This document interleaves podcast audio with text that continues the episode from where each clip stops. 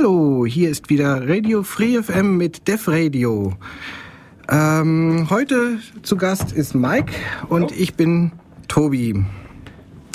Das, was ihr eben gehört habt, war übrigens Chris Onak mit Tourbillon. Naja, heutiges Thema ist ja Cloud Computing. Genau.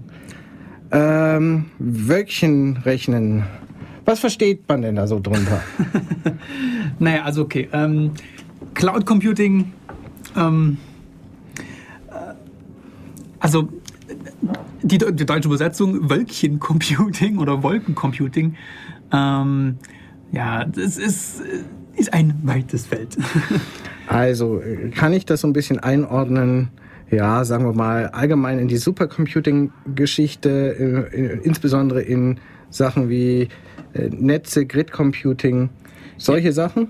Ja, ähm, da komme ich her.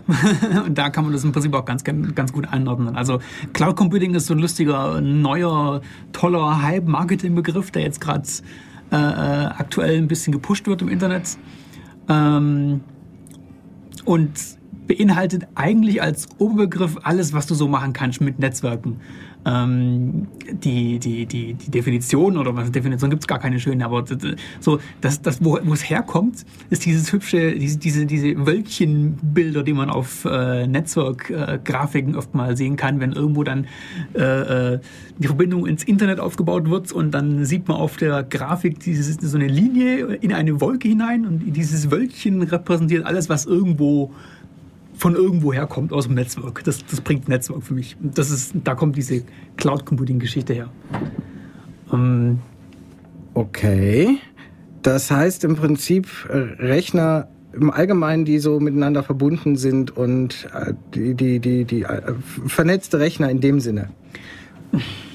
Ja, vernetzte Rechner und ähm, äh, aktuell, dem aktuellen Trend folgend, hauptsächlich auch äh, vernetzte APIs und vernetzte Services. Also ähm, im Prinzip, wenn man sich mal genau überlegt, und da können wir jetzt ein bisschen drauf eingehen, ähm, dieses Cloud Computing Zeugs und diese Dienste, die da angeboten werden in diesen Clouds, das sind letzten Endes einfach nur ja mehr oder weniger klassische Netzwerkdienste, also ähm, File-Services oder irgendwelche sonstigen Computing-Services, die man übers Netzwerk anbietet, ähm, was aber an und für sich gar nicht so unglaublich neu ist.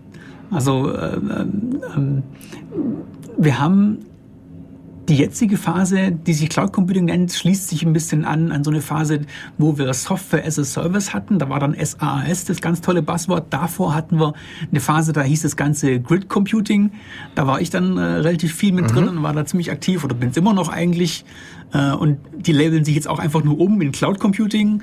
Davor, oh, wie hieß denn Form Grid Computing? Ich glaube, Peer-to-Peer Computing hatten wir davor, glaube ich, noch. Mhm. Ähm, das heißt, immer wenn, wenn ich höre, äh, Peer-to-Peer-Computing ist out, das macht keiner mehr, dann heißt das in Wahrheit, dass das Schlagwort ist abgegriffen, das will keiner mehr hören und wir haben jetzt ein neues Schlagwort. Eigentlich machen wir immer noch dasselbe, aber ähm, das verkauft sich jetzt besser. Ja, viel cooler als vorher. Weil, hey, ah. also komm, äh, ein, ein Wölkchen-Computing ist doch wohl viel, viel cooler als äh, ein Stromnetz-Computing. Das habe ich bisher noch nie so betrachtet, aber jetzt, wo du es sagst, natürlich, ja. Ja, dieses Grid kommt von Stromnetz und ja, dieses Wölkchen, wie gesagt, von Wölkchen. Ähm, und davor ähm, Peer-to-Peer -Peer auch klar, also dass man, dass man keine Server hat, sondern untereinander ähm, ähm, Dienste im Netzwerk anbietet.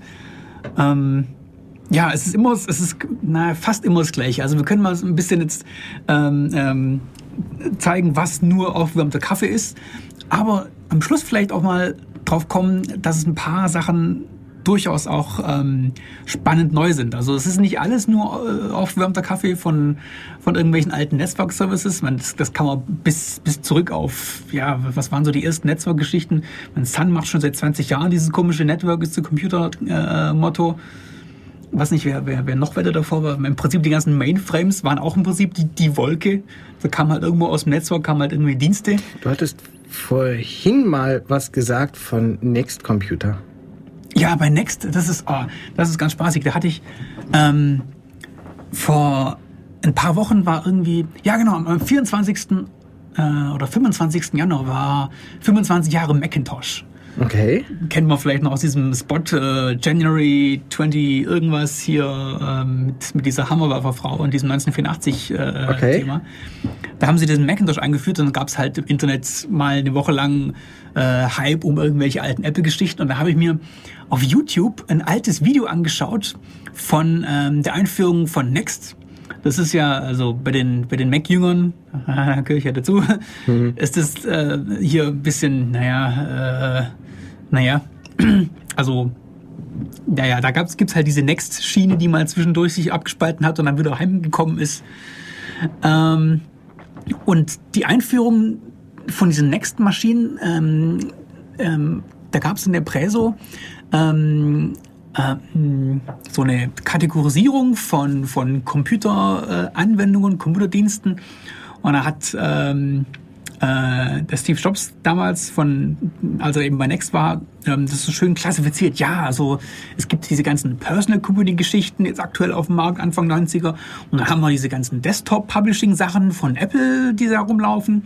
Und dann haben wir jetzt hier bei Next ganz toll, wir sind jetzt diejenigen, die Interpersonal Computing erfinden. Also im Prinzip auch Wölkchendienste, die da äh, gehypt wurden und ganz neu und wir sind jetzt mega innovativ und machen hier ähm, ja, ähm, Interpersonal Computing. Hat als Buzzword sich nicht wirklich irgendwo durchsetzen Moment, können. Moment. Also das heißt, das heißt dann wohl, äh, dieses Wölkchen-Computing, das ist nichts weiter als ich habe einen Rechner und ich habe einen anderen Rechner und ich kann einen Job da drüben ablaufen oder ich kann mich da drüben einloggen oder sowas. Ich bin irgendwie vernetzt. Letzten Endes, also ja, also ja. Das meinen die ernst? es, das Problem ist, niemand ist, ist, ist wirklich da, der das Cloud Computing definiert hat. Das hat sich nur ergeben daraus, dass du halt diesen Netzwerkgrafiken, wenn du ein Netzwerkschema dir aufmalst und irgendwo halt eine Wolke hast, wo du nicht weißt, wo die herkommt. Das ist halt irgendwo her. Das kommt irgendwo vom, keine Ahnung, vom, vom, vom, von, von der Uni irgendwie geliefert, vom, von irgendeinem Admin geliefert oder es kommt ganz aus dem externen Internet. Ähm, das ist halt dann Cloud Computing. Das heißt, wenn du irgendwo letzten Endes gar keine Ahnung hast, dann ist für dich alles, was äh, aus der Netzwerkdose kommt, im Prinzip die Wolke, von der du nicht weißt, wo es herkommt oder was es, wie es implementiert ist oder hm, irgendwas. Es ist halt da oder auch nicht, dann können wir auch noch drauf kommen. Okay. Aber alles, was aus dem Netzwerk kommt, kann im Prinzip schon die Wolke sein. Wenn du es lokal bei dir hast, ist nicht unbedingt die Wolke. Also wenn es deine eigenen Services sind äh, und du, du selber das Zeug betreibst, ist es im Prinzip keine Wolke mehr. Aber das weicht sich auch schon wieder auf, weil aus diversen Sicherheitsgründen und Availability-Gründen, also dass auch diese Cloud nicht mal irgendwo äh, vielleicht wegfliegt, wenn irgendwo gerade mal Netzschwankung ist, gibt es auch schon die ersten Trends, dass man Personal Clouds haben will, dass man also quasi ähm, so eine Cloud ähm, sich auch zu sich holt, lokal.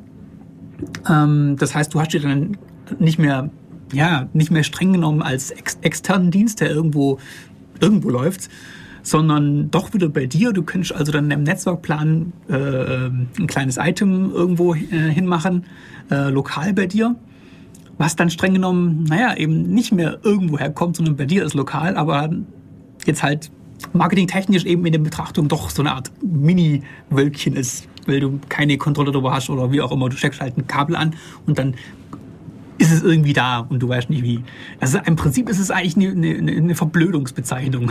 Hey, okay. Also ich wusste immer schon, dass das Internet böse ist. Dass es so böse ist, war mir jetzt noch neu. Und, und, und ich finde es schön, dass wir jetzt alle verstanden haben, was Cloud Computing ist. War eine schöne Sendung. Ich mache jetzt erstmal mach jetzt erstmal noch mal Musik und dann machen wir weiter.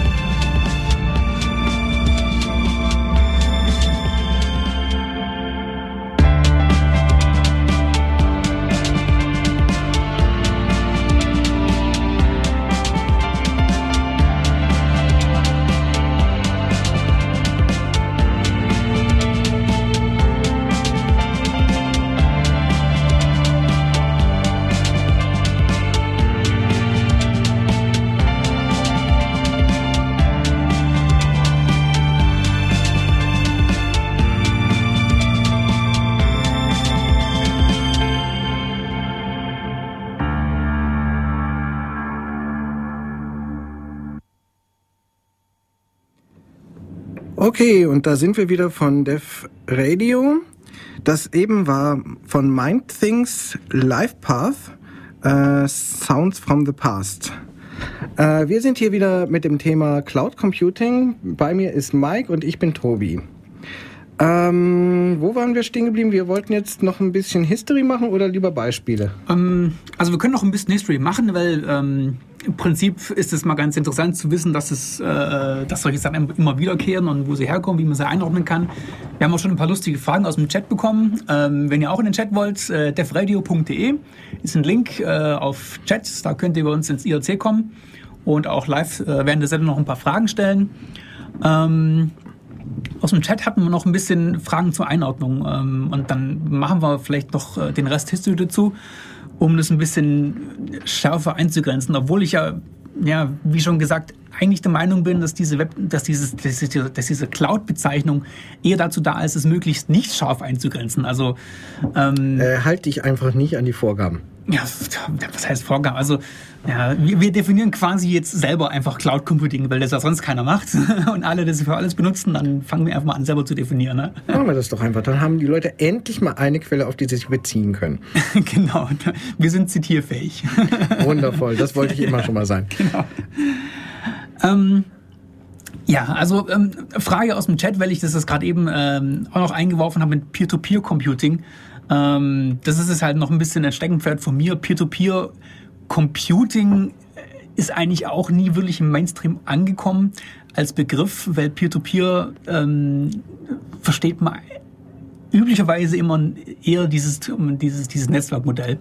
Also eine Topologie, in der kein Zentralserver äh, ähm Dienst anbietet, sondern wo jeder Client gleichzeitig auch Server ist und dann gleichberechtigt Dienste verteilt werden oder, oder Angebote bereitgestellt werden. Ja, das ist ja schon mal eine Technologie, mit der du ganz bestimmte Sachen erstmal machen kannst. Wenn, wenn wir jetzt mal groß in den Überbegriff Grid Computing mhm. gehen, da ist Peer-to-Peer -Peer in der Form, wie es zum Beispiel bei File-Sharing-Programmen der Fall ist, ähm, ja durchaus eine, eine Technologie äh, mit mit so einigen entsprechenden Vorzügen in dem Sinne.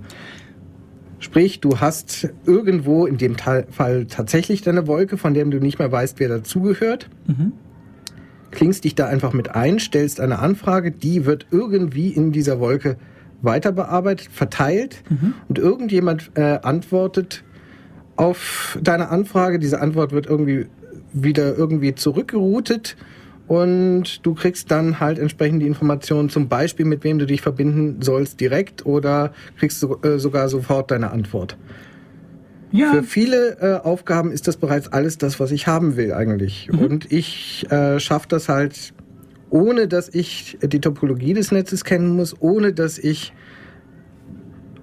wissen muss, wer alles dazugehört, ohne dass, dass äh, diese, dass irgendwelche bestimmten Rechner zu einem bestimmten Zeitpunkt online sein müssen. Also mhm. sprich, ist eigentlich nur wichtig, dass die Wolke an sich existiert.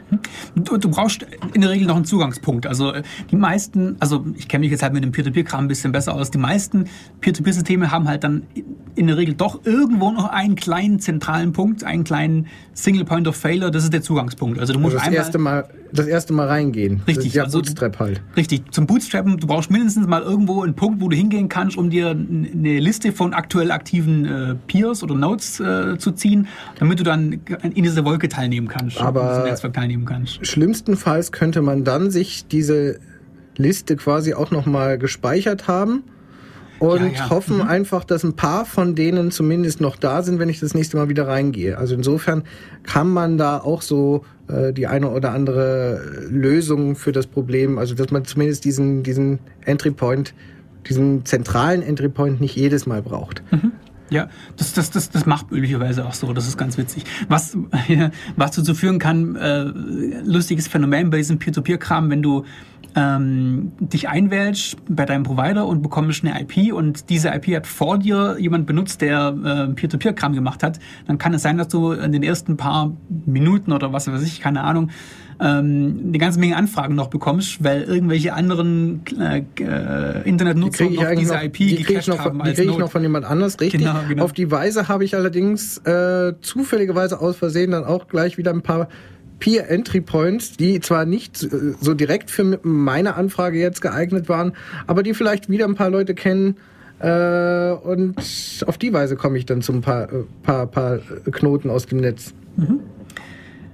Ja, ähm, um jetzt aber zurückzukommen auf dieses Cloud Computing, ähm, beim Cloud Computing soll es dir aber eigentlich gerade egal sein, ob da jetzt dann hinter der Anfrage, die du stellst, ähm, äh, ein Peer-to-Peer-Netzwerk steht oder vielleicht äh, schlimmstenfalls auch ein Zentralserver steht. Also ähm, das Cloud Computing möchte das eigentlich äh, äh, ja eben als Wölkchen betrachtet sehen, also völlig wegabstrahieren. In der Regel macht man natürlich eben sowas gerne sowas wie wie, wie so eine Peer-to-Peer-Geschichte, eben um Ausfallsicherheit zu haben ähm, ja, hauptsächlich wegen Ausfallsicherheit eigentlich oder um große Datenmengen bereitstellen zu können, die, die nicht Platz haben auf einem einzigen Server. Äh, aber es kann im schlimmsten Fall auch äh, eine Mainframe sein zum Beispiel, um, um mal ganz zurückzugehen äh, mhm. hier mhm. In, in, die History. Also und das kommt auch witzigerweise wieder zurück. Das ist ganz spaßig und zwar ähm, also Mainframe, vielleicht kurz als Erklärung für die, die es nicht kennen, das ist ja schon eine Weile her eigentlich. Das ist eigentlich ein großer, fetter Rechner, auf der, dessen ähm, Betriebssystem zulässt, dass da mehrere Leute drauf äh, sich einloggen, aktiv was mhm. rechnen. Äh, äh, historisch gesehen äh, sogar in Form von Hintereinanderbetrieb, sprich Batch-Jobs. Hauptsache aber im Prinzip irgendwie das verwaltet eine ganze Menge Rechenkapazität, Netzwerkkapazität, sprich mehrere Leute können hier irgendwelche Dienste laufen lassen. Fett, mhm. groß, teuer. Mhm. Ähm, und genau solche Sachen kommen mit, mit der Cloud quasi wieder. Und zwar ähm, zum einen mal diese Batch Queues, was, mhm. was du erwähnt hast. Also wenn ich große Rechenjobs habe, dass ich diese Rechenjobs einfach zusammenschnüre als Job und dann mal in die Wolke schmeiß und dann kommen sie irgendwann zurück und geben ein Ergebnis. Okay. Das ist ein ganz, ganz äh, großer Trend. Ähm, zum einen äh, hier Low-Cost Peer-to-Peer mit, äh, mit kleinen ähm, ähm Computing Grids, Mhm. Grid Computing Geschichten. Vielleicht sollten wir auch noch mal darauf eingehen, was ist eigentlich in dem Sinne ein Computer Grid? Äh, naja, ein Computer Grid, das ist auch, äh, also ein Grid in dem Fall, die deutsche Besetzung wäre dazu Stromnetz. Also, also der Begriff Grid kommt erst einmal aus dem englischen Stromnetz in mhm. dem Sinne. Einfach ähm, äh, ich habe keine Ahnung, was dahinter ist. Ich gehe an die Dose und Hauptsache, da kommt Strom raus. Genau. Ich gehe in dem Fall jetzt an die Dose, da, äh, da kommt Internet raus. Ja, genau. Oder typischerweise bei Grid Computing, da kommt Prozessorleistung raus. Mhm. Also ähm, äh, Prozessorleistung rauskommen in dem Fall bedeutet, dass ich zum Beispiel, keine Ahnung, ich möchte was ist denn rechenintensiv? Also als, als, als User typischerweise, was man äh, recht intensiv machen möchte, wäre Videos encoden oder, oder Musik encoden.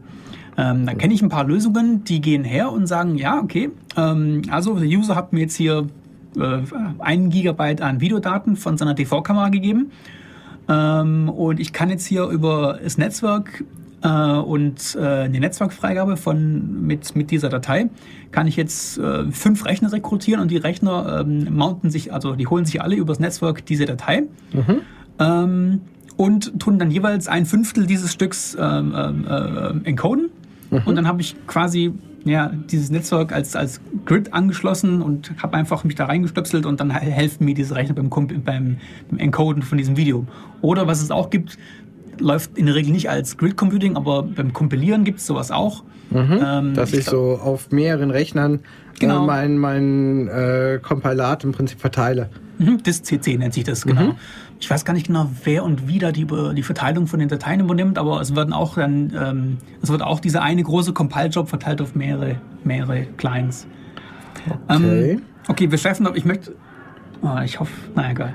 Sollen wir zwischendrin mal wieder ein bisschen Musik machen? Nein, nein, wir müssen vielleicht darauf hinweisen, wenn hier im Hintergrund oder Wenn hier im Hintergrund ähm, so seltsame Geräusche sind, draußen auf der Straße äh, ist irgendeine Musikgruppe oder ich weiß nicht, was die da von der Veranstaltung machen. Es herrscht Phasenet halt. Äh, da kann es durchaus sein, dass da mal so gewisse Nebengeräusche äh, reinkommt. Wir versuchen das manchmal mit Musik oder so zu verdecken, aber manchmal wird es uns nicht gelingen.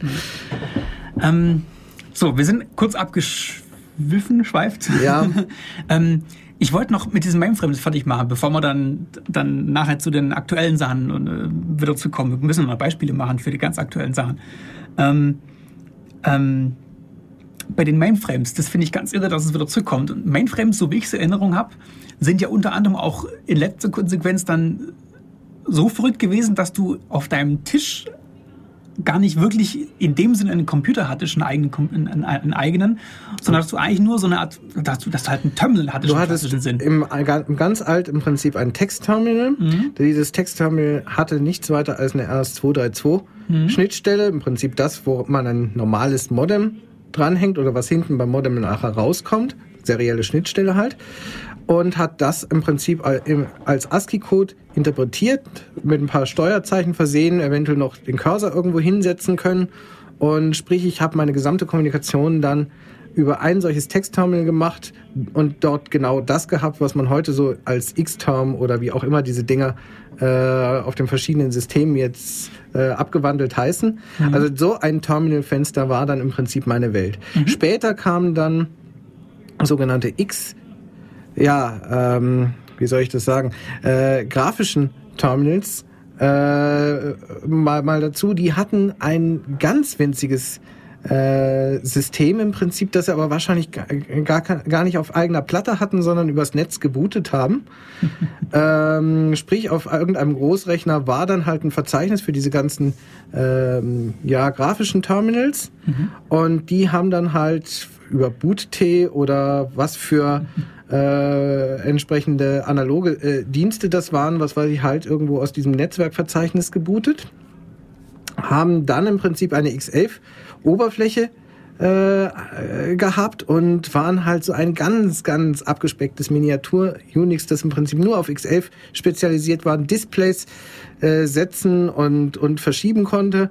Und das war's eigentlich. Da, darüber hast du dich dann halt auf dem Einlog-Manager auf irgendeiner Großrechnermaschine dann authentifiziert und dann im Prinzip die gesamte X-Session im Prinzip darüber äh, äh, geliefert bekommen. Sprich, du hattest wieder genau äh, dasselbe. Du hattest zwar eine grafische Umgebung, aber eigentlich keinen richtigen Rechner. Der richtige Rechner steht irgendwo, meinetwegen zwei Straßen weiter.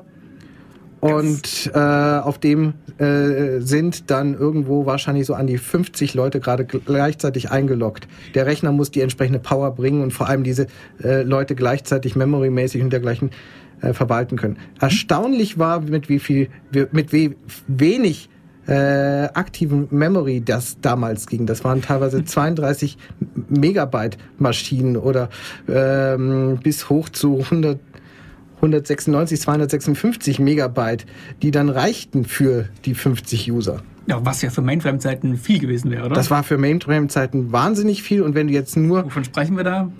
Wer, war, äh, das war in den 90ern. 90er. Also äh, Anfang 90er noch die Text-Terminals, äh, Mitte äh, 90er, also sagen wir mal 93 kamen bei uns in der Uni äh, diese, diese X-Terminals. Mhm.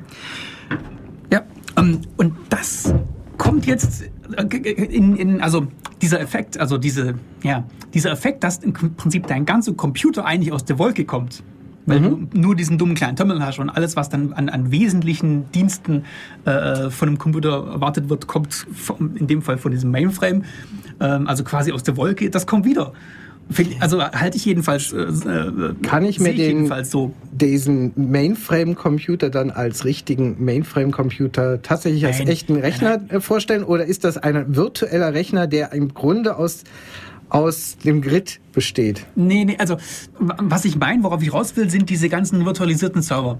Das heißt, du hast ähm, einen großen Server irgendwo stehen, irgendwo am besten dann direkt irgendwo gleich beim, bei einem Internetprovider irgendwo gehostet. Okay. Und auf diesem Server laufen dann mehrere Computer äh, als virtuelle Instanzen. Also da wird jeweils ein kompletter Rechner gebootet, virtu äh, virtuell. Mhm, ja, ja, okay. Und diese Rechner können dann ähm, benutzt werden von Usern oder typischerweise in der Regel nur von, von Admins, äh, um dann verschiedene Serverdienste laufen zu lassen. Das du heißt, du hast diesen kompletten Computer in der Wolke oder ganz viele Computer in, in der Wolke. Du redest von V-Servern und genau richtig, wie so ne, gehostetes äh, Rechner, was weiß ich beim Provider und genau bis hin zu irgendwelchen VMware-Images. Ja, ja, also das ist ja, eigentlich das, worauf ich jetzt raus will. Da Wie die halt abgebildet sind, das weißt du ja oder musst du ja gar nicht egal. mehr wissen. Mhm. Hauptsache du kriegst vielleicht noch deine Konsole, das dann selbst irgendwo, sei es neu installieren kannst, mhm. aber äh, kümmerst dich dann nicht mehr um Backup, nicht mehr um Stromversorgung, nicht mehr um Netzwerk und all den ganzen Kram, genau. sondern nur noch das, was im Prinzip digital eigentlich auf deinem Ding läuft. Genau. Ich habe dann irgendwie im, im, im, im, schlimmsten Fall nur eine Shell oder vielleicht ein VNC oder sowas in Richtung. Und wo das herkommt, ja, genau, das kommt halt aus der Wolke. Oh. Und es ist meistens nicht mal wirklich Rechner, das ist nur so ein Multi-User-System oder ein Multi-Image-System, wo halt mehrere virtuelle Computer drauf gehostet werden. Ja, möglicherweise dann halt ein, ja, ein virtueller Rechner, was weiß ich, auf deiner VM, auf der VMware von dem oder auf dem Zen oder was auch immer die äh, drunter liegen haben. Mhm. Ähm, ja, nochmal ganz kurz zu Grid an an sich, dass wir das vielleicht auch mal ganz kurz noch definieren. Ein Grid ist in dem Sinne jetzt, wie gesagt, so diese, diese Wolke, die aus der, äh, aus der Dose kommt, in diesem Fall äh, Prozessorleistung oder sowas, bezieht sich teilweise auf sehr unterschiedliche Aufgaben. Eine äh, Anwendung ist äh, Prozessorleistung äh, zu scheren, eine Anwendung ist Speicherplatz, Plattenplatz zum Beispiel zu scheren. Siehe das CERN, diese Atomphysiker, das Kernbeschleuniger äh, äh, Center, hat mittlerweile in seinen äh, Streuversuchen so große Datenmengen, dass im Prinzip bei einer solchen Streuung teilweise in der Größenordnung, ich glaube, eines Pentabytes, Petabytes, Petabytes äh, an, anfallen. Und die haben nun das Problem, wo wollen sie so schnell mit den ganzen Daten hin? Und das schafft keine normale Hardware mehr äh, also verteilen die das mehr oder weniger so unter den ganzen äh, Physikerinstituten. Äh, irgendwelche Rechner können mit der entsprechenden Software in einen Grid im Prinzip dann eingeklinkt werden und die kriegen das Zeug dann halt geliefert, schreiben es dann irgendwo bei sich auf die Platte und man kann dann im Prinzip erstmal sehen, dass man das irgendwie ordnet und eventuell auch zugreifbar macht, auch wieder übers Grid, dass äh, entsprechende Leute das dann entsprechend wieder auswerten können. Äh, zu den großen Planungsfragen gehört dabei äh, die Verteilung. Wer kriegt jetzt was? Möglichst äh, die Leute, die äh, mit bestimmten Daten was anfangen können, später anfangen wollen, die sollen es möglichst nachher auch lokal haben. Aber äh, das ist erstmal so das Prinzip. Recht bekannt geworden sind Grids zum Beispiel durch solche Anwendungen wie SETI at Home. Das war mal so eine NASA-Anwendung, die wollten. War nicht? Nö, seht ihr, ich, äh, ja, was die, die wollten im Prinzip einfach mal äh, so ihre Auswertung des gesamten Himmels, kommen da irgendwelche Signale, die auf intelligentes Leben oder auf Radiosignale wenigen schließen ließen. Äh, da wollten die im Prinzip den Himmel flächendeckend äh, absuchen. Das Problem ist, das ist so eine äh, tierische Arbeit, dass ähm, dass das nicht mehr so bewältigbar ist. Also haben die so äh, wie äh, kleine Anwendungen in Bildschirmschoner äh, Form verteilt und haben dann im Prinzip nur noch Aufträge, so bestimmte Datensätze äh, geliefert, die sollten auf dem entsprechenden Rechner ausgewertet werden und dann im Prinzip nur eine einzige Zahl zurückliefern. Äh, was man dabei kriegt, ist im Prinzip wie bei einer Google-Suche. Ich habe so 300.000 ähm, äh, Hits im Prinzip bei meiner Suche und jetzt möchte ich bitteschön äh, vielleicht ein Ranking kriegen, dass ich mir nur noch die obersten drei Dutzend oder was weiß ich mal genauer ansehen und nochmal neu durchrechnen muss. Aber welche von diesen äh, 300.000 sind nachher die interessanten, die ich nochmal neu durchrechnen muss? Das sind so die Fragestellungen, die die zum Beispiel gemacht haben. Oder man hatte zum Beispiel das RC5 Projekt. Oh ja, das ist schön, dass du das erwähnst. bei dem man mal äh, irgendwelche Codes knacken wollte oder mal zeigen wollte, dass es geht. Mhm. Das ist auch wieder so eine Rechenpower dazu äh, äh, notwendig, dass man da sich überlegt hat, dass man das verteilt. Äh, auch da ging es dann darum, wer hat vielleicht jetzt äh, einen interessanten Ansatz dabei gefunden in dem Sinne. Also eigentlich auch wieder nur eine Zahl, die ich zurückhaben muss. Mhm. Ich rutsche hier neben dir schon ganz unruhig auf dem Stuhl hin und her. Entschuldige. Weil die beiden Sachen sind natürlich Sachen, bei denen ich einen näheren Bezug zu habe, weil ich arbeite ja bei Distributor.net ein bisschen mit. Mhm. So hobbymäßig, ab und zu mal wieder, wenn ich gerade ein bisschen Zeit habe. Ähm, ja. ja. Vielleicht eine Sache noch. also du, das du bist neutral. noch eine äh, Sache, also bestimmte Firmen, wie zum Beispiel auch aus der äh, Pharmazie, die machen sowas teilweise auch. Ich glaube, Aventis hat irgendwann mal, ähm, äh, was weiß ich, so an einem ihrer ganz großen Standorte, die haben 20.000 äh, PCs einfach da und haben dann äh, zugesehen, dass sie die irgendwo mal für ihr äh, privates Grid verwenden können. Ähm, interessant ist vielleicht die äh, Rechen, äh, rechnen Rechner, also äh, algorithmische Komplexitäten mittlerweile nicht mehr so auf die traditionelle Art, also wie, wie viel Rechenzeit brauchen wir, sondern die rechnen, wie viel Strom brauchen wir. Mhm. Ja, das ist ein, ein, ein, ganz netter Trend, den man da sieht. Das wird auch immer weiter so kommen. Wir haben das auch, also ähm, aus dem Nähkästchen mal ein bisschen geplaudert bei Distributed.net, haben wir inzwischen auch so eine, so eine Kategorisierung äh, auf, äh, auf, auf Watt für, für, für, für Recheneinheiten. Also bei RC5 zum Beispiel, das ist dieses Krypto-Projekt. Mhm ähm, da haben wir ein lustiges Ranking von, ähm, ich glaube, ganz unten ist eine ganz normale CPU. Wenn also so eine General Purpose, also wenn es einfach ein, Prozessor, der halt alles machen kann, wenn der Prozessor so ein RC5-Schlüssel ähm, ähm, ähm, einmal komplett äh, benutzt, also einmal diesen Chiffrentext dechiffriert mit einem äh, Schlüssel, den er ausprobieren möchte, dann braucht es so und so viele Taktzyklen und das sind dann so und so viele Sekunden und der Rechner braucht so und so viel, so und so viel Watt, wenn er läuft. Und dann kann man da ungefähr so abschätzen, wie viel Watt eben so ein paar äh, Schlüssel brauchen. Und besser wird's dann ähm, zum Beispiel bei einer PlayStation 3. Es gibt einen Client für eine PS3, die auch äh, RC5 machen kann, mhm. Number Crunching machen kann, wo du dann ganz viele ähm, Vektoreinheiten hast. Also so eine, so eine, so eine PlayStation hat äh, eine CPU, also eine äh, allgemeine, einen allgemeinen Prozessorkern und dann ich glaube, sechs oder sieben äh, Vektoreinheiten, auf denen man dann so ähm, ja, vektorisiert parallel äh, Jobs ausführen kann. Das heißt, du kannst im Prinzip dann sechs äh, Keys gleichzeitig äh, benutzen, um, okay. um, diesen Text zu dechiffrieren. Dann hast du im Prinzip, die PlayStation 3 braucht, glaube ich, so viel wie ein normaler Rechner auch. Also ziemlich mhm. viel für ein Heimgerät, mhm. aber halt ungefähr gleich viel. Äh, kann aber dann eben sechsfache an Schlüsseln rechnen. Und ganz, ganz neu, noch, noch besser sind dann äh, diese Grafikkarten, auf denen man auch rechnen kann. Eine Grafikkarte braucht auch nochmal mehr Strom als normale Rechner, weil das eben dann ein Rechner ist, plus die Grafikkarte, die dann auch nochmal, keine Ahnung, zwischen 100 und 300 Watt braucht, glaube ich, für eine Grafikkarte. Aber da kann ich dann, da habe ich dann eine Möglichkeit bis zu, keine Ahnung, 128 Schlüssel parallel rechnen zu lassen, weil die Grafikkarten sind irre parallelisierbar. Das ist ganz witzig. Okay. Und da haben wir eine Liste, wo es auch nach Kilowatt geht oder nach, nach, nach Watt geht. Vielleicht noch eine Sache. Die Firmen, die da jetzt äh, mit so vielen, es ist ja nicht nur die, die eine Firma, das ist ja ein wiederkehrendes Problem bei allen möglichen Firmen, die ähm, Grid, sich überlegen, Grid Computing, was weiß ich, innerhalb ihrer Firma zu machen. Die haben ähm, das Problem, wie gesagt, dass sie müssen jetzt plötzlich ihre PCs, ihre Mitarbeiter dazu kriegen, dass sie ihre PCs über Nacht laufen lassen.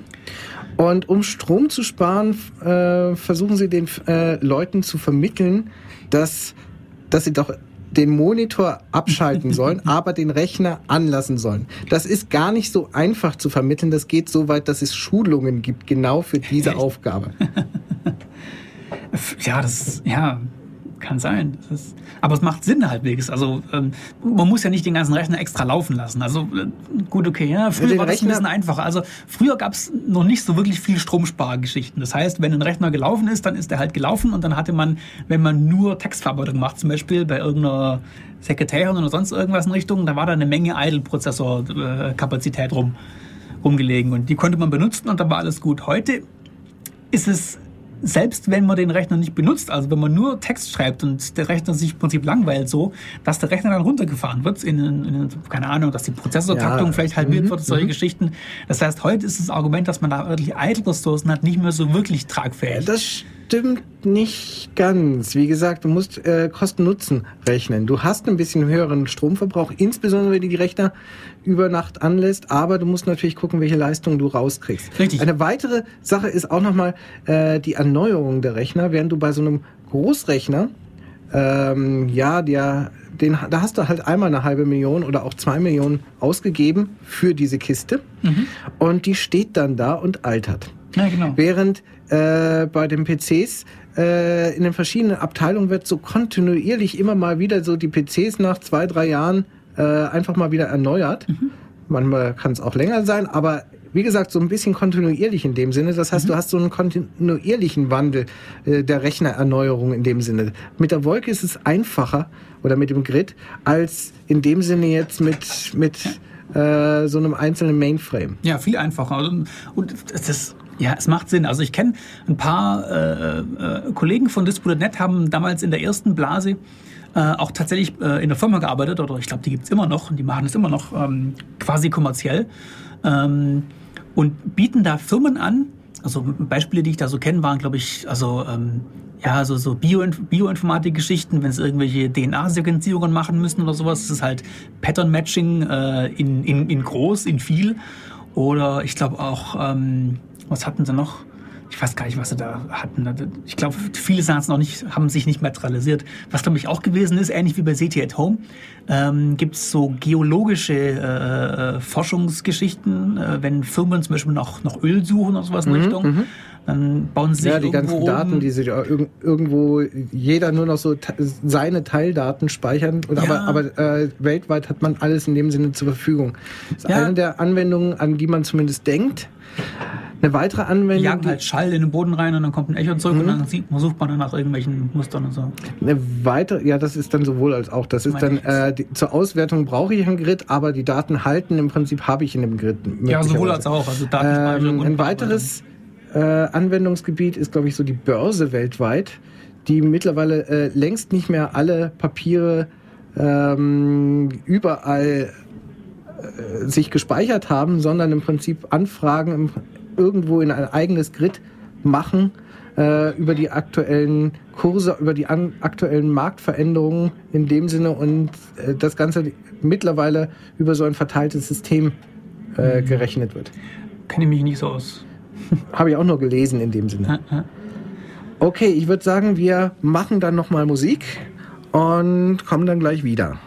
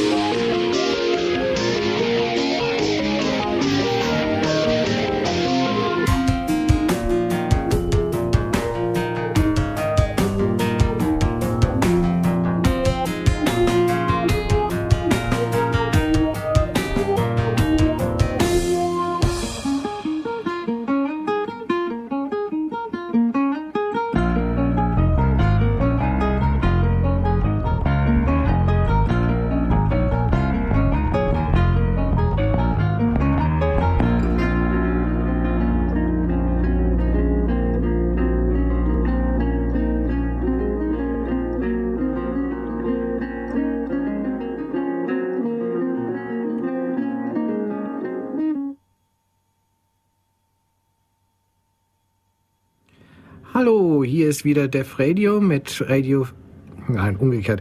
Radio Free FM mit Def Radio. Äh, hier ist Mike und hier ist Tobi und wir haben heute das äh, Thema Cloud Computing.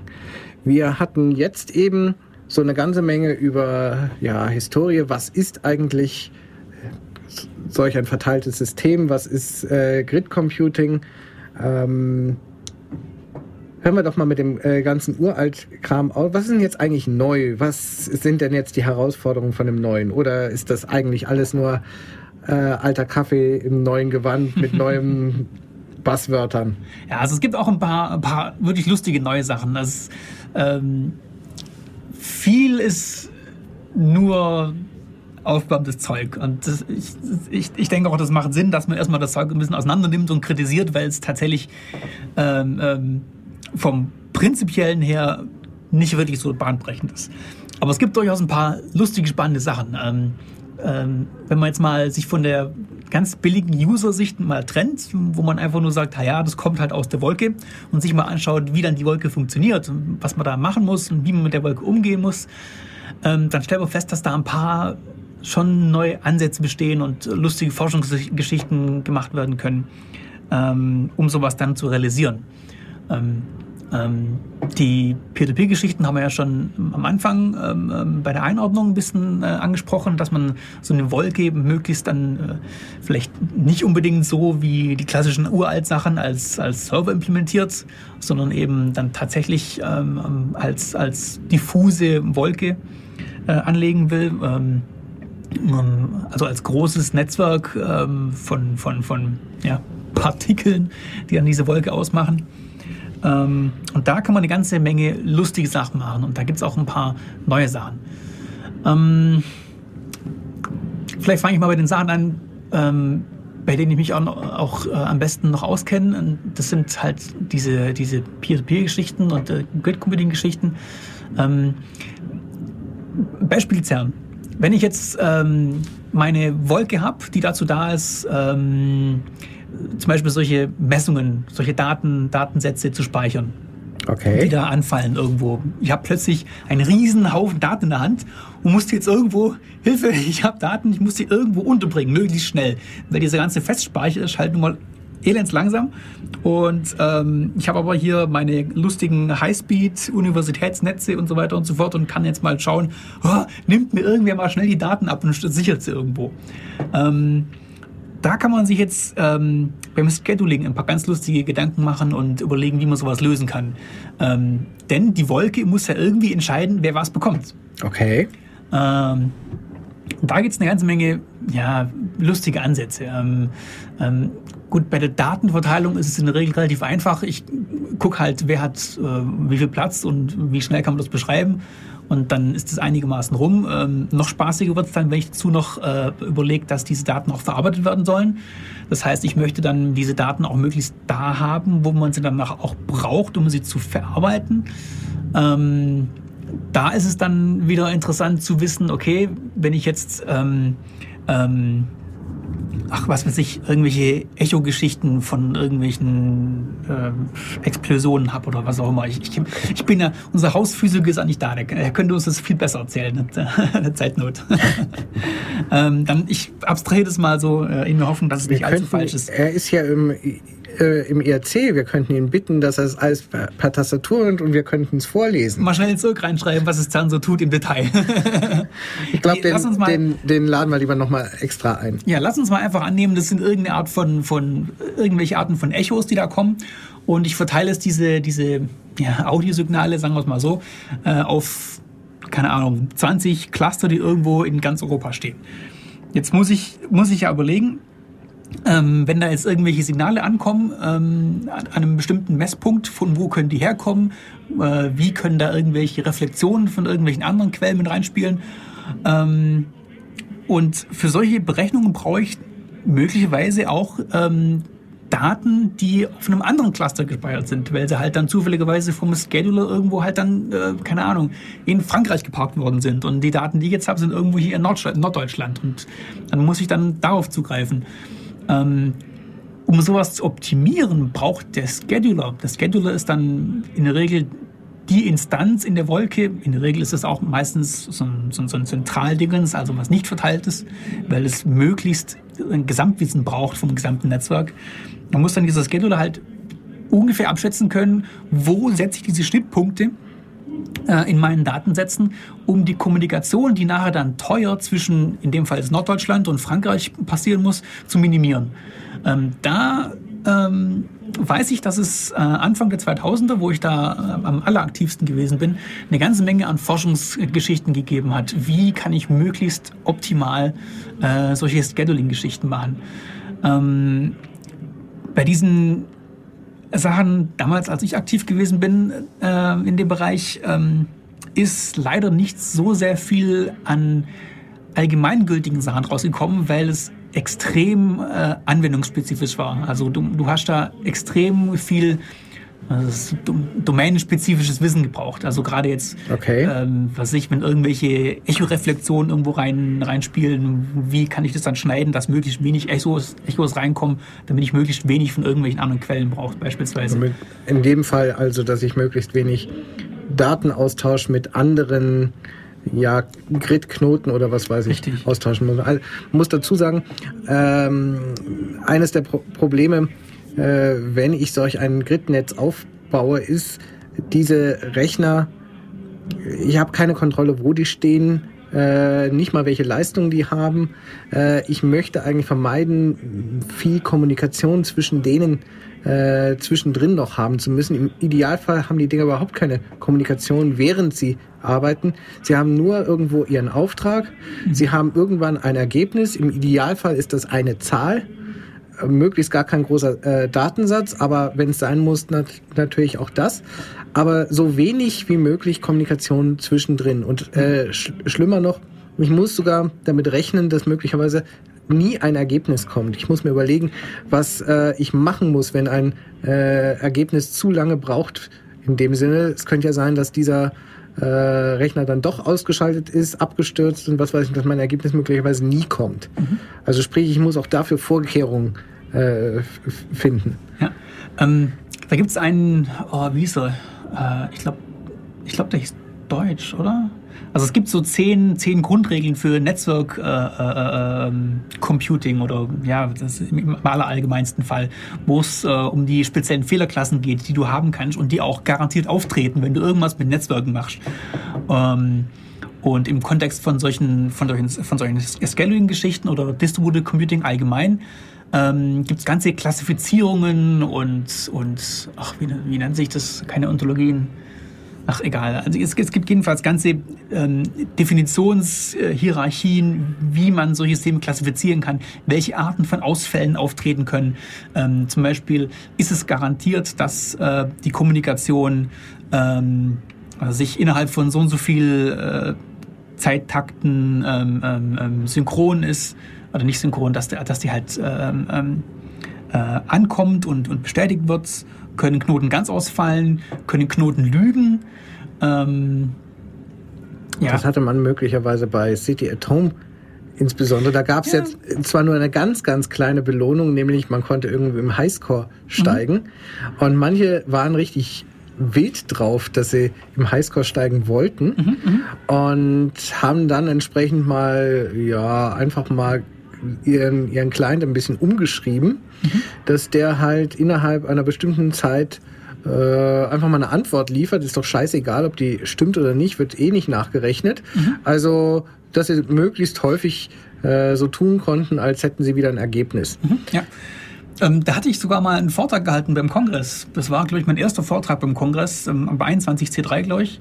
Äh, ist auf fiery.de noch äh, auf der Website, auf den Webseiten kann man die Folien laden.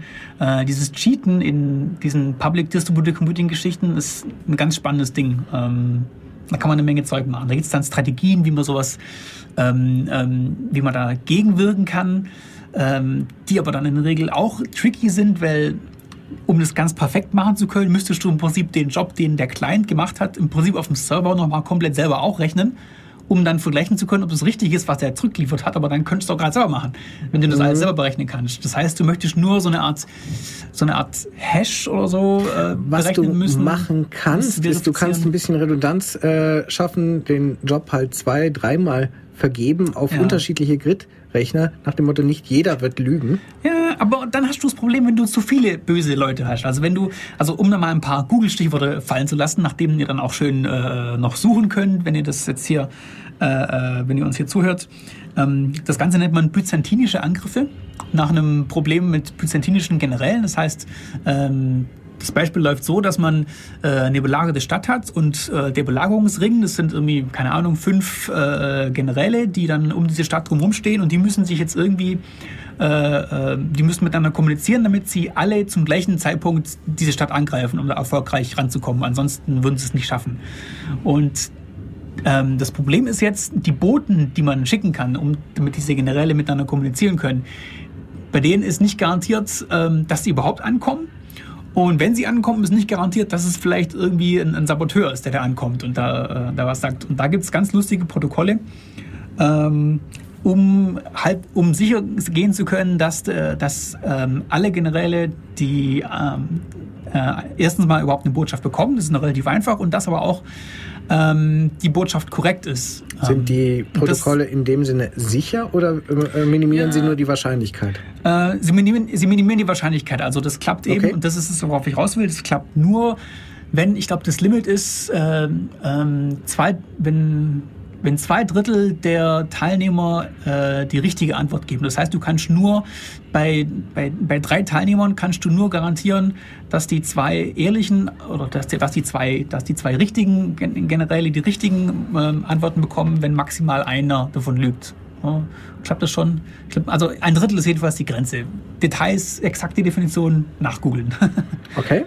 Ähm, und das, das Gleiche ist dann hier bei dieser Verifikation mit Redundanz. Wenn du per Redundanz deine Aufträge rausgibst und sagst, ja, ich lasse es halt mehrmals rechnen von irgendwelchen Knoten, wenn du halt dann mehr als... Ja gut, aber vielleicht identifiziere ich ja noch nicht das richtige Ergebnis, aber vielleicht kriege ich wenigstens schon mit, dass sie sich widersprochen haben ja. und weiß dann, welche Sachen ich vielleicht separat selber nochmal rechnen sollte. Ja, aber ab welcher Grenze möchtest du dann äh, sagen, okay, du hast jetzt hier nur einen ja, klar, das ist ein Problem. Querschläger drin gehabt oder du hast jetzt einen Angreifer gehabt und wenn du einen Angreifer gehabt hast, wer hat von den beiden recht gehabt und wie lange musst du den Job nochmal rausgeben? Nein, nein, nein, nein. In dem Fall könnte ich ja sagen, also von meinen 100.000 Jobs mhm. äh, habe ich vielleicht bei 150 so ein Problem. Mhm. Und da könnte man nun sagen, ähm, da lohnt sich vielleicht die von Hand selber mal zu rechnen im eigenen Hause, mhm. äh, denn ich habe ja meine Datenmenge entsprechend schon mal reduziert. Das geht natürlich nicht mehr, wenn ich plötzlich feststelle, ich habe 27.000 äh, so, solche Fälle, dann fängt es langsam an, dass ich mir überlegen muss, was soll der ganze Scheiß hier eigentlich? Und natürlich noch schlimmer, wenn die äh, Lügner sich geeinigt haben, mit welcher Antwort sie lügen. Ja, also ja, ja, also man kann das relativ weit treiben. Also wenn diese Angreifer sich koordinieren, damit sie dann also auf ein falsches Paket nicht immer einfach nur eins zurückgeben, sondern äh, ja, vor allem nicht unterschiedlich auf der Lust. anderen Seite. Ja, sie, sie, sie dürfen also nicht wiedererkennbar immer das Gleiche zurückgeben, weil sonst mhm. kann man es gleich rausfiltern. Sie müssen aber so eine Art gemeinsamen Algorithmus haben, damit sie auf ein bestimmtes Paket alle die gleiche Antwort zurückschicken. Ähm, und so können die sich absprechen und du hast als Betreiber von dem Projekt relativ wenig Chancen, da was dagegen zu tun. Wenn die dann auch noch in einer gewissen Anzahl auftreten, dann haben sie auch noch die Wahrscheinlichkeiten auf ihrer Seite. Das heißt, sie können, in, sie können dann vielleicht sogar die ehrlichen Teilnehmer überstimmen.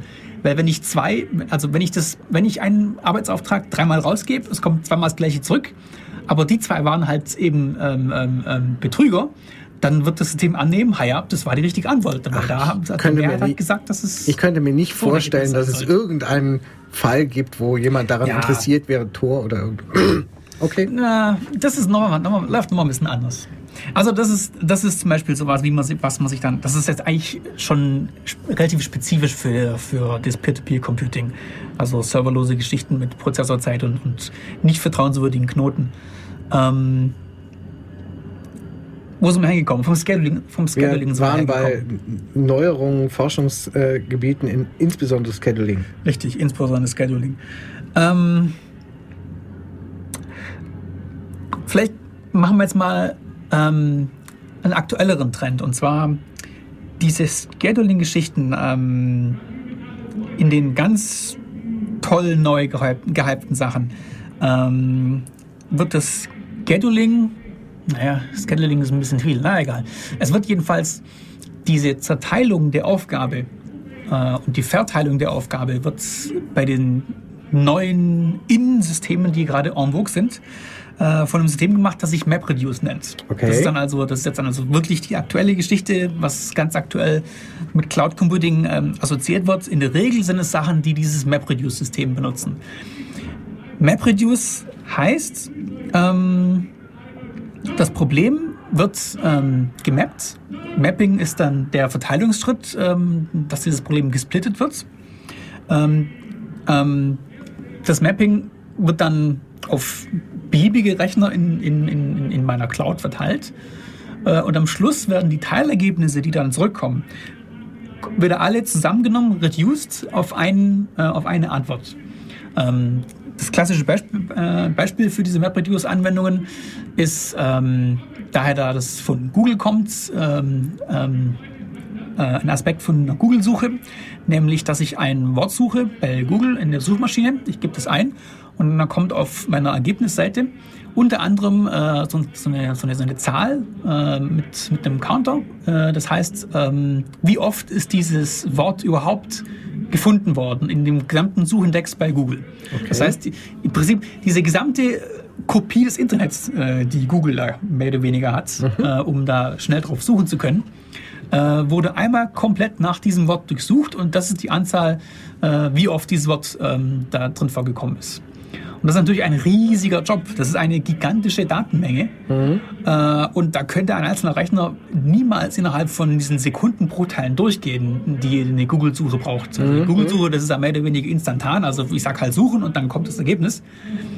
Ähm, und in dieser Zeit, ja, ist mehr, ja, ist, ist tatsächlich mehr oder weniger äh, dieses ganze, dieser gesamte Datensatz durchsucht worden. Das passiert, indem die Anfrage zerteilt wird in viele, viele, viele, viele kleine äh, Mini-Tasks, Mini, äh, Mini-Jobs ähm, und dann verteilt wird in, der, in dieser Google Cloud, in dieser, in dieser riesen mhm, Wolke, mhm. die Google hat. Google hat irgendwie, keine Ahnung, containerweise oder, oder, oder, oder, oder Fabrikgebäudenweise äh, Rechenzentren über den Globus verstreut und haben dann in diesen, äh, in diesen Rechenzentren äh, ihre Server mit eben Plattenplatz und CPU-Power und ähm, benutzen das dann, um schnell durch die Daten durchzugehen.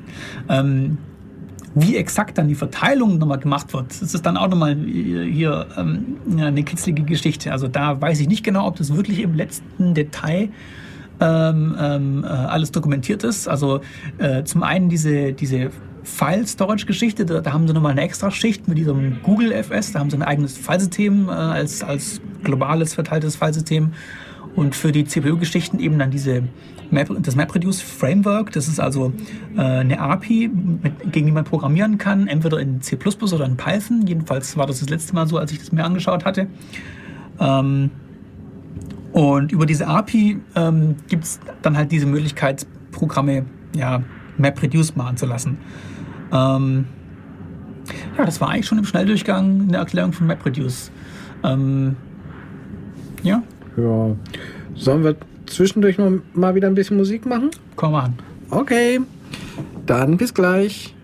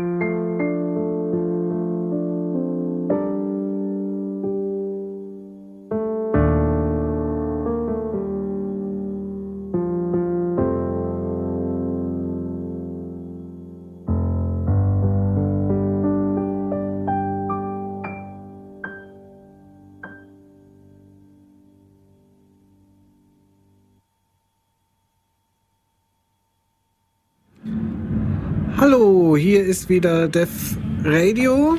Das närrische Def Radio. Hier ist Mike, hier ist Tobi und mittlerweile hat da draußen so richtig der Faschingsumzug angefangen. Fasnetzumzug, hey, hier, da. Vorsicht, oder?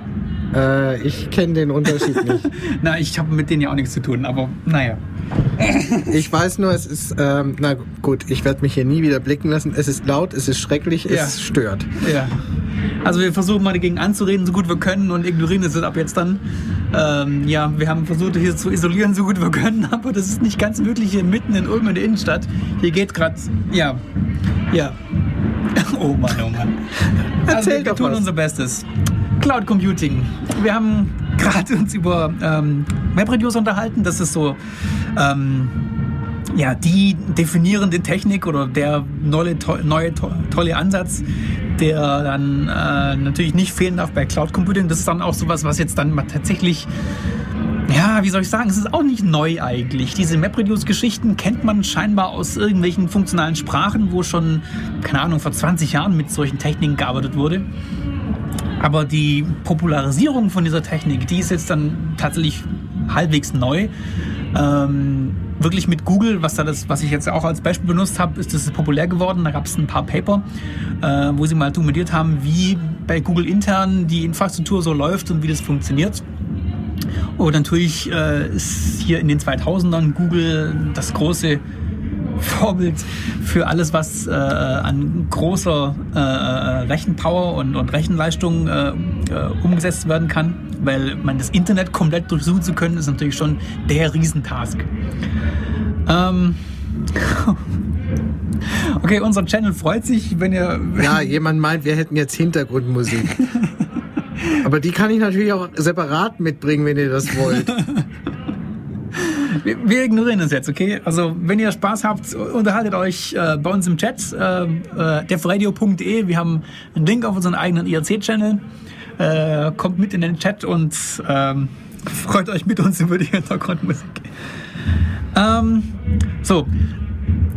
Also, MapReduce ist eine tolle neue Technik. Ähm, solche Frameworks wie dieses MapReduce-Framework, was Google ähm, da wohl benutzt, ähm, ähm, entstehen inzwischen auch äh, äh, öffentlich als Open Source. Also es gibt die ersten MapReduce Frameworks, ähm, zum Beispiel von äh, im Apache Project. Ähm, das ist unter anderem gesponsert von Yahoo auch. Da gibt es dieses äh, Hadoop, äh, H-A-D-O-O-P. Äh, wenn ihr danach googeln wollt oder Yahooen wollt oder wie auch immer, halt suchen wollt. Ähm, die implementieren das, soweit ich weiß, als ähm, Java-Server, wie auch immer, äh, und bieten ähm, so eine Art Schnittstelle an, um äh, mit MapReduce-Technik ähm, auch einen eigenen Cluster betreiben zu können oder einen eigenen, eine eigene Wolke betreiben zu können quasi, ähm, um ja, beliebige ähm, Jobs, die sich so parallelisieren lassen, äh, eben in so einem Netzwerk dann berechnen äh, zu können. Ähm, da tut sich also ein bisschen was und da müssen wir mal gucken, in welchem Ausmaß das tatsächlich hier äh, im Mainstream ankommt und hier auch äh, dazu führt, dass wir vielleicht als Programmierer mit MapReduce mehr arbeiten. Weil bisher sind die Techniken, um so verteilt äh, zu rechnen oder halt um, um, um die Cloud irgendwas machen zu lassen, noch relativ primitiv. Also man, so die klassischen verteilten Computing-Leute, Distributed Computing-Leute, die kennen halt, ja, zum Beispiel ähm, MPI, Message Passing Interfaces, das ist eine API, ähm, mit der du explizit Kommunikation machen kannst und, und Aufträge verteilen kannst über so eine Art äh, RPC-Interface, Remote Procedure Calls. Ähm, das findet dann so bei den moderneren Sachen hier mit REST-APIs Verwendung. Auch die Software-as-a-Service-Leute haben das in der Regel so gehabt, dass du halt irgendwo Server stehen hast. Wie die untereinander strukturiert sind, das ist nochmal eine andere Geschichte. Da gibt es ganz lustige Sachen eben. Äh, keine Ahnung, du kannst so Genie-Spaces äh, aufmachen mit irgendwelchen Namespaces, die dann untereinander äh, ausklamüsern, wer da den Dienst übernimmt und diesen Service anbietet. Oder es gibt Enterprise-Service-Busse oder Buses, äh, die sowas dann untereinander aus äh, äh, ähm, können, wer da was macht. Ähm, na, jetzt habe ich hier meinen Faden verloren von der Musik, das ist schrecklich. Ähm, Guck nicht mich so bei, äh, bei an. Meine Musik war harmlos. ja, das ist. Du, du freust dich zu sehr über die Musik, das irritiert mich. Ähm, ja, genau. Ähm, ähm, APIs. Ähm, die bisherigen APIs ähm, laufen, laufen eben nicht auf diesem äh, MapReduce-Zeug, was sich dann selber, was wieder weiter unterteilt werden kann, sondern machen das alles viel expliziter über diese äh, Remote Procedure Calls. Ähm, das ist die CPU-Seite. Ähm, was, was, ich auch noch gern ähm, erzählen will, was ähm, auf der Storage-Seite, auf der Speicherseite äh, ein lustiger Trend ist, ähm, ist die Ablösung von SQL. Also es gibt Leute, die sehen äh, SQL so als den, ähm, ja, wie soll ich sagen, das klingt jetzt ein bisschen auch fies, als den Dinosaurier für, für das Speichern von Daten äh, und propagieren ähm, neue Frameworks, die tendenziell auch so in diesem Spirit von, von MapReduce arbeiten.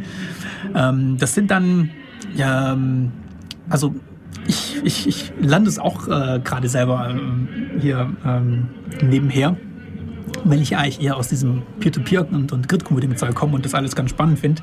Also das wird dann äh, typischerweise als Distributed Key Value Store gesehen, ist aber nicht einfach nur ähm, so das, was man von Peer-to-Peer -Peer kennt, dass ich, ähm, ähm, na, wie hieß es beim Peer-to-Peer? Gott, hier kann man nicht mehr denken bei dem Lärm. Ähm, also wenn ich, wenn ich bei Peer-to-Peer-Netzen eine Anfrage, zum Beispiel eine Suchanfrage an Knutella stelle, dann beantwortet das Netzwerk ähm, meine Anfrage. Wie nannte sich dieses, diese Technik? Da auch einen Namen für Distributed Hash Tables. Ha, genau. Ähm, was jetzt diese Distributed Key Value Stores machen, ist ähnlich, aber ein bisschen anders. Also sie kombinieren ähm, ähm, diese verteilte Datenspeicherung noch mit einem MapReduce-Ansatz, sodass ich ähm, nicht nur einfach ähm, blind äh, nach einem Wort oder sowas suchen kann, sondern dass ich dazu noch ähm, eine so eine Art Schablone mitlief, mit, mitgeben kann, die dann irgendwelche ähm, ähm, Operationen noch mit ausführen kann. Also sowas, wie man von bei SQL ähm, als Relationen kennt, dass man dann äh, mit, mit, SQL-Statements, SQL-Statements so lustige Kombinationen äh, bauen kann, um, um die Daten nicht einfach nur roh abzurufen, sondern auch irgendwas Intelligenz drauf machen zu können, also Joins oder was auch immer. Ähm, so kann man dann scheinbar bei diesen Distributed Key Value Stores ähm, ja, quasi MapReduced Tasks mitgeben, damit dann auch was äh, gearbeitet werden kann auf diesen Daten.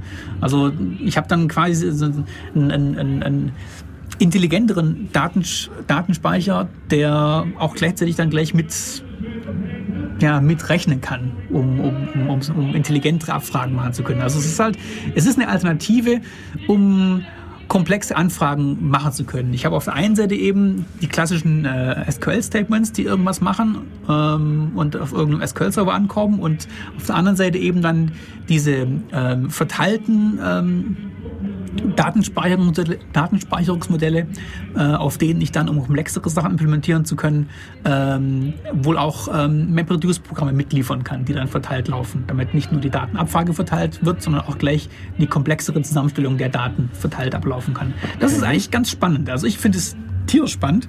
Äh, und da tut sich auch eine ganze Menge Zeugs. Ähm, es gibt, damit ihr auch wieder was zum, zu googeln habt oder zu suchen habt, ähm, da ein paar ganz äh, witzige Projekte. Ähm, und da tut sich auch, also das ist jetzt der Teil, wo es wirklich spannend wird, wo sich auch ein paar neue Konzepte äh, äh ergeben. Also MapReduce, auch wenn es vom Konzept her äh, ja, keine wirklich Neuentwicklung ist, aber es ist zumindest eine Neuentdeckung. Äh, MapReduce ähm, wird in ganz vielen Bereichen da eingeführt. Und bei diesen Datenstores, was ich ganz gerne erwähnen wird, ist da ähm, die CouchDB zum einen. Ähm, ist inzwischen beim Apache Project gelandet. Muss wohl irgendwie ein ehemaliger MySQL-Mensch ähm, ähm, da initiiert haben, äh, als, als verteilten ähm, Key-Value Datastore, wie auch immer. Also da, da, streiten sich noch die Gelehrten, wie man das alles nennen muss. Ich, ich nenne einfach mal das als verteilten Key-Value-Datastore mit MapReduce-Technik. Ähm, ähm, teilweise wird es auch ein, einfach nur generell verteilte Datenbank genannt, aber das ist, das machen ja die SQL-Leute auch. Also das kann man glaube ich nicht so wirklich sagen, weil die machen ja auch Verteilung und Redundanz und Clustering, was weiß ich mhm. was alles. Also ich nenne es mal einfach jetzt hier Distributed Key Value Store. Ähm, neben der CouchDB, was so das populärste gerade ist, nach dem, was ich so mitlese aus der Blogosphäre, ähm, gibt es noch ein paar Sachen. Also ähm, CouchDB ist, glaube ich, auch schon in Erlang äh, implementiert. Äh, viele Sachen in der Richtung sind in Erlang implementiert. Was ich auch noch als Buzzword kenne, was, was ich mir unbedingt angucken möchte, ist ähm, Scalaris, heißt es, glaube ich, oder Scalarix oder sowas. Ähm, was auch ein System ist zur verteilten Datenspeicherung, äh, inklusive äh, verteilter ähm, ähm, ähm Bearbeitung der Daten, um, um komplexere Anfragen stellen zu können. Ähm, Erlang ist in der Richtung wohl gerade mit ein bisschen auf der Welle. Ähm, ähm, zusammen mit das andere, was da populär ist, ist äh, JavaScript witzigerweise. Ähm, also JavaScript und, und Erlang sind wohl die Hype-Sprachen, die wir da gerade in dem Bereich haben. Und das ist auch was, wo ich sagen würde, das ist auch ähm, eine witzige Neuerung, die wir jetzt in dieser, in dieser Hype-Welle haben, im Gegensatz zu früher äh, sind die neuen Sprachen. Wobei, naja gut, es ist, ach, es ist schrecklich, ich wiederhole mich, glaube ich. Auch Erlang ist was, was nicht unbedingt neu ist. Erlang gibt es auch schon seit mhm. weiß ich, Mitte der 90er, aber wird eben jetzt dann erst populär im Rahmen von diesem Cloud Computing. Ähm, Erlang ist eigentlich von Anfang an für solche Cloud-Geschichten gebaut gewesen. Das hat nur keiner gekannt bisher. Ähm, Erlang ist eine funktionale Programmiersprache, ähm, die bei äh, Ericsson ähm, implementiert oder, oder entwickelt wurde um ähm, Telefondienste oder Telefonserver, also Telefondienste anzubieten. Mhm, das heißt, mhm. ähm, so Telefon-Switching, dass halt, wenn ich eine bestimmte Nummer einwähle äh, in meinem Endgerät, dass ich dann bei dem richtigen äh, Anschlussgerät rauskomme am anderen Ende. Ähm, für solche Sachen ich glaube, sowas hat zumindest laut dem Video, was man zu Erlang sich anschauen kann. Also wenn ihr Zeit habt, äh, äh sucht mal bei äh, dem Video Web 2.0 Dienst eurer Wahl nach einem Erlang-Video. Da gibt es ein ganz heißes Video aus, weiß ich, Ende der 80er, glaube ich, oder Anfang 90er, äh, wo ein toller Informatikbeauftragter, wie auch immer, äh, da sitzt und erklärt, wie so ein Telefonsystem funktioniert und wie toll Erlang das jetzt alles übernimmt. Das ist spitze, das ist ganz toll. Ähm, ja, und im Prinzip so ein Telefondienst, das ist eigentlich auch eine Wolke. Hat man, sieht man normalerweise nicht so, aber wenn ich mir das, wenn, wenn man sich das so überlegt, naja, Erlang stellt halt sicher, dass ähm, so ein Telefondienst existiert. Ähm, da sind ganz viele Klienten, die haben alle keine Ahnung und wollen auch nicht wissen, wie das alles funktioniert. Die wollen nur, dass halt die Wolke das tut, was sie, was, was sie tun sollte. Und das möglichst ohne Ausfälle ohne Downtime, also ohne, wenn irgendwas mhm. äh, passiert, dass man halt das, dass, dass, dass, dass die Wolke das selber irgendwie richtet. Und das ist bei Erlang schon alles ähm, in der Runtime drin. Also die, die Erlang ist von vornherein funktional, ähm, was zu solchen Sachen führt wie Seiteneffektfreiheit ähm, und ja. ja. Du meinst, wir sollten mal kurz Pause machen und unsere Musik spielen? Zum Beispiel. Ja. Können wir machen und danach eine Pause ein bisschen mehr über Erlang. Okay. Also bis gleich.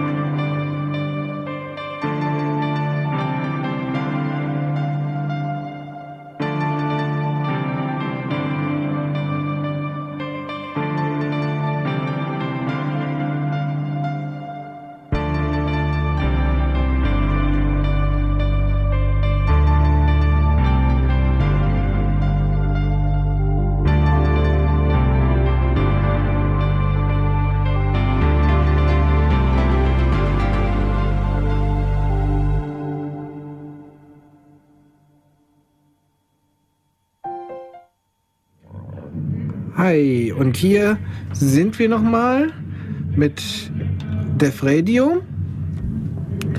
Und hier ist immer noch Mike, hier ist immer noch Tobi, wir sind immer noch bei Cloud Computing, wir haben immer noch ein bisschen Hintergrundberieselung. ähm, wir waren bei Erlang ja. und neueren Sprachkonzepten in der, der Beziehung.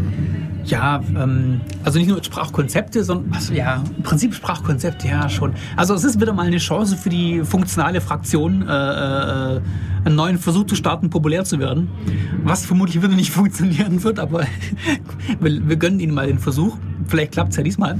Ähm, weil Erlang ist wieder eine funktionale Sprache, was nicht unbedingt aus meiner Sicht ein Vorteil ist, aber es ist um das zu popularisieren. Aber es ist natürlich ein Vorteil für äh, Verteilung und, und, und, und, ja, wie soll man sagen? Fragen wir mal so, was ist bei Erlang anders als bei anderen funktionalen Sprachen? Warum ist es so geeignet für diese Anwendungen? So, nee, theoretisch sind alle funktionalen Sprachen geeignet für Anwendungen, die du ähm, ja ausfallsicher und verteilt äh, äh, laufen lassen möchtest, weil funktionale äh, Programmiersprachen seiteneffektfrei sind. Das heißt, äh, wenn dir irgendwo in deinem Cluster ein Knoten wegbricht oder sonst irgendwas äh, Schlimmes passiert, ähm, kannst du ähm, ja, ich an, kann der, im Prinzip an der letzten Stelle, wo du weißt, dass der Knoten gewesen ist, im Prinzip weitermachen, weil du sicher sein kannst, dass keine komischen Seiteneffekte irgendwo in der Gegend mhm, rumlaufen. Mhm. Ähm, dadurch, dass du rein auf diese funktionale Sache beschränkt bist, kannst du ähm, quasi am, zu beliebigen Punkten diese Ausführung wieder hingehen oder wenn du den Zustand eben kennst, kannst du diesen Zustand auch wieder herstellen. Und bei Seiteneffekt, also bei Sprachen, die mit Seiteneffekten arbeiten, äh, kannst du da immer nicht so sicher sein. Ähm ja klar. Also sprich, ich habe einfach dieselbe Aufrufschnittstelle. Wenn ich das Zeug mit demselben Parametern aufrufe, egal wo, kann ich sicher sein, dass nicht irgendwo noch eine globale Variable oder irgendein anders gearteter Zustand in meinem System irgendwo nebenher rumliegt, der mein System halt, sei es positiv oder negativ beeinflussen hat, äh, dass dieser Zustand halt woanders dann anders ist, weil dieser äußere Zustand dann plötzlich fehlt. Genau, so ist es. Also das ist in dem Kon im Kontext hier das, was da an den funktionalen Programmiersprachen so so toll und so so attraktiv ist. Genau, so günstig ist. Ähm, Problem an dieser Sache ist, äh, funktionales Programmieren läuft ganz anders als das normale, äh, in Anführungsstrichen, also halt als das Programmieren, was man so gewohnt ist, das imperative Programmieren. Beim Warum normalen eigentlich? Ich meine, ich, ich stelle mir das nur gerade mal so naiv vor. Was weiß ich, ich habe ja auch in, in, in C und anderen Programmiersprachen schon meine Prozeduren, meine Funktionen, mhm. genauso meine Parameterlisten, meine Rückgabewerte. Warum soll da jetzt irgendwas anders sein? Ja, das ist deswegen anders, weil du viel weniger Garantien hast. Ähm, du hast ähm, bei C, C ist natürlich ganz schlimm, bei C hast du im Prinzip nur einen Haufen Speicher und der Speicher wird von dir irgendwie modifiziert. Das ist im Prinzip alles, was dir C verspricht oder was deine Umgebung in C dir garantiert. Das ist relativ wenig, weil wie und wo der Speicher jetzt von dir hin und her modifiziert wird, das kannst du im Prinzip, äh, ja, wenn du sogar einen Pointer manipulieren kannst, äh, völlig beliebig wild machen. Also da, da, da ist äh, ziemlich schwer, irgendwelche Garantien für irgendwas abzugeben. Ähm, und diese funktionalen Sachen, ähm, ja, diese funktionalen Sachen. Ja, du willst mir gerade sagen, die geben jetzt diese Garantien ab. Das heißt aber eigentlich ja nur, dass die Sache im Prinzip eigentlich erleichtert ja, würde. Dass, äh, also ich, das ist jetzt unfair, weil ich bin kein Freund von funktionalen Programmiersprachen. Das heißt, es ist eigentlich unfair, jetzt mich, jetzt, äh, mich jetzt hier für die funktionalen Leute da irgendwas definieren zu lassen. Aber ich, ich, ich probiere es mal möglichst neutral zu machen. Die funktionalen Programmiersprachen äh, schränken dich sehr viel mehr ein, indem sie dich äh, immer nur sehr beschränkt mit äh, Variablen arbeiten lassen. Also du hast immer nur die Möglichkeit, ähm, ähm, Datenstruktur zu ändern, die du gerade wirklich in der Hand hältst. Ja, es gibt also nicht irgendwo irgendwie äh, Daten ich rumfliegen. Nur, ich habe nur diese eine Schnittstelle. Ich habe einmal den Funktionsrückgabewert und die Parameterliste, die ich vielleicht noch äh, innen drin verändern kann. Also mehr als äh, Call by Reference Parameter kann mir eigentlich nicht mehr passieren. Also äh, es, um, im, im, Gegenteil, es wird schwierig, wenn ich äußere Studio, äh, äh, Zustände mal brauche. Mhm. Also siehe, was für ein Act es ist, äh, in einer Sprache wie Lisp oder Gopher oder was weiß ich, mal einen Texteditor zu schreiben. Ja, also äh, um es kurz zu machen, du musst halt alles rekursiv programmieren. Das sagt euch jetzt vielleicht nichts, aber das ist auch egal, weil Funktionalsprachen werden sich eh nie, werden sich eh nie durchsetzen, meiner Meinung nach, weil dieser ganze rekursive Programmierstil macht Knoten ins Hirn. Also äh, es ist viel einfacher zu sagen, imperativ, ja, ich habe Speicher, in dem Speicher, das was da steht, das ist jetzt meine, keine Ahnung, Textdatei so und so, die habe ich gerade reingeladen und darauf möchte ich jetzt das und das tun und dann manipuliert es halt die Datei, die ich aufgemacht habe. Und es ist viel einfacher als jetzt dieser funktionale Ansatz, wo ich äh, sagen muss, ja, ich habe jetzt hier hm, also alles ist irgendwie eine Liste und ich kann immer nur jeweils ein Element angucken und dann muss ich mir rekursiv das irgendwie so zusammenbauen, dass man da äh, durch äh, Selbstwiederaufrufung mit irgendeinem Abbruchargument, äh, ach komm, lassen wir es einfach. Also es gibt noch ein paar andere lustige Sachen. Also ähm, ähm, obwohl Erlang jetzt fürs Backend zurzeit gerade die heiße Technologie ist, äh, ist es natürlich nicht die einzige Option. Ähm, Erlang ist so ein Ding, das ist auch auf meiner Liste drauf, dass ich mir das immer noch mal gerne angucken will. Ich habe es mir auch schon äh, ein paar Mal angeschaut und bin immer wieder dann äh, zu der Erkenntnis gekommen, oh, Rekursion nervt. ähm, was die Alternativen sind, die ähm, relativ populär sind, ähm, das ist auch ganz witzig.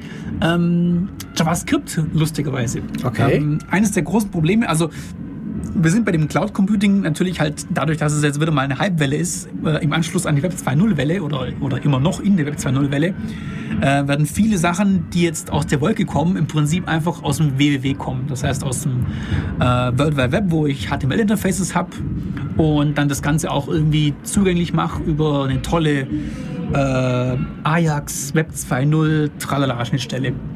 Ähm, Sprich, ich habe äh, eine Schnittstelle, die beim End-User ankommt als ein bisschen HTML mit ein bisschen JavaScript, äh, was irgendwie live mit dieser lustigen, äh, ich mache XML über HTTP irgendwie live ohne Page-Refresh äh, Schnittstelle äh, dann JavaScript-Objekte hin und her tauscht. Und auf dem Client läuft dann JavaScript und auf dem Server läuft irgendwas, ähm, was diese Schnittstelle dann bedient.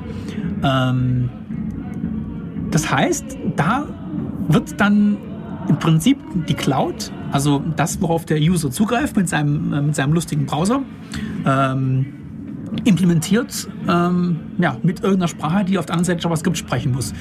Typischerweise hat man da bisher, ja, was ist es, äh, Java irgendwo dahinter stehen oder irgendwelche Perl-Geschichten, irgendein Perl-Dämon, der dann dieses, äh, wie heißt es, ich glaube, Bayeux heißt es und JSON sind so die, die Google-Stichworte, nach denen man da suchen kann, wenn, wenn eines näher interessiert.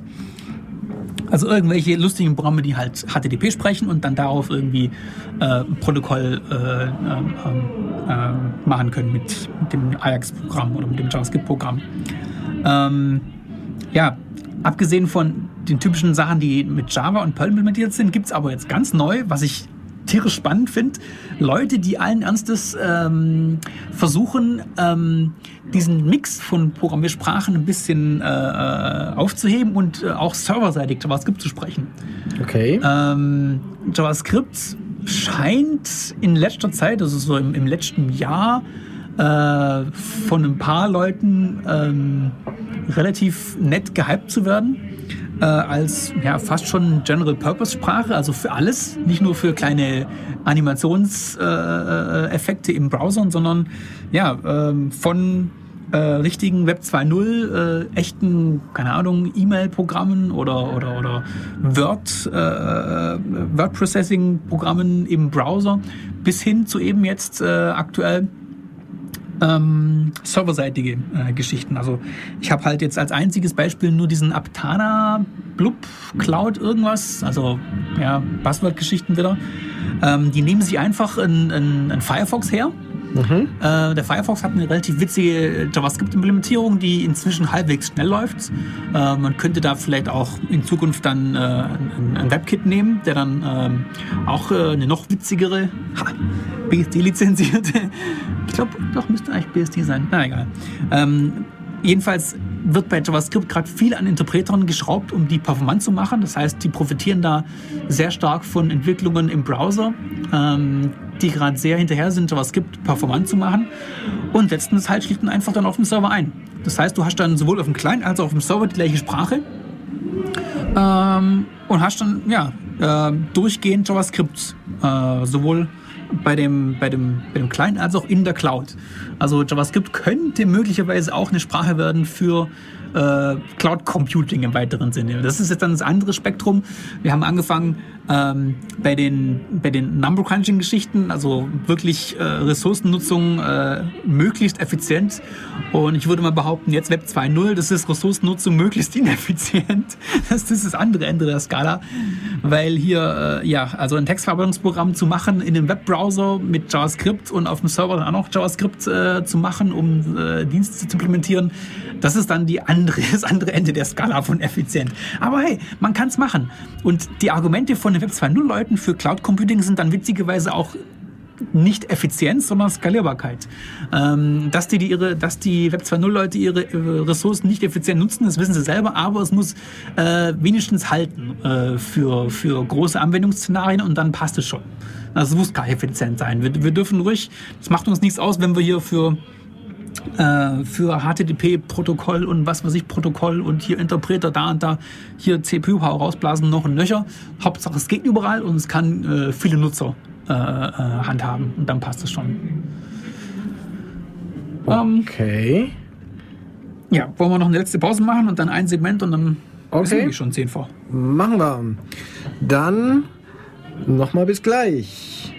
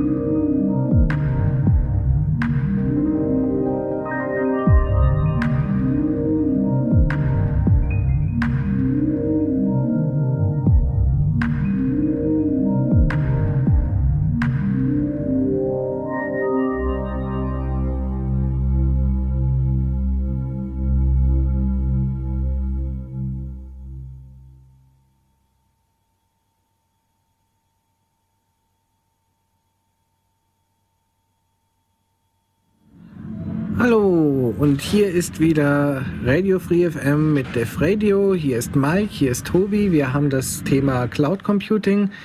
Wir sind mittlerweile bei Web-Apps. Ja, genau, Web-Apps. Ähm, ja, vielleicht, ja. Ja, wir haben ja nicht mehr so viel Zeit. Ähm, zu Programmiersprachen noch mehr zu machen, wird es äh, einfach äh, Den Rahmen zu viel sprengen. und zu lang dauern, genau. Und ich, wir haben ja eh keinen hier, der, der mal was für Funktionalsprachen sagen würde. Funktionale Ähm. Sprachen sind ganz toll. Genau, richtig. Ähm, ähm, wir, können, wir, wir wollen am Schluss nochmal einfach ähm, äh, noch beleuchten, nachdem wir jetzt hier äh, äh, genügend Hype gemacht haben und Stichworte losgelassen haben, damit ihr euch alle das Zeug anschauen könnt und selber ähm, mal da reingucken könnt. Äh, natürlich die Frage aufwerfen, ja, ist es denn überhaupt eine gute Idee, alles dort in die Cloud zu schieben? Das ist nämlich unter anderem Ja, vielleicht gar der nicht. Nachteil, den ich dabei äh, habe, ist, was ist, äh, wenn mir mal das Netzwerk ausfällt, ich kann plötzlich überhaupt nicht mehr arbeiten. Richtig, das ist Wenn ich mein doof. ganzes Zeug irgendwo lokal habe, also ich habe äh, gerne im Prinzip mittlerweile mein ganzes Zeug irgendwo, was ich irgendwie an irgendeinem Rechner brauchen könnte, irgendwo auf dem Stick, äh, damit ich es irgend- überall mit einschieben kann. Mhm. Äh, das ist natürlich, wenn ich alles im Prinzip über das Internet verteilt habe, nicht mehr so ganz einfach, aber die Stick, Sticks werden ja auch größer.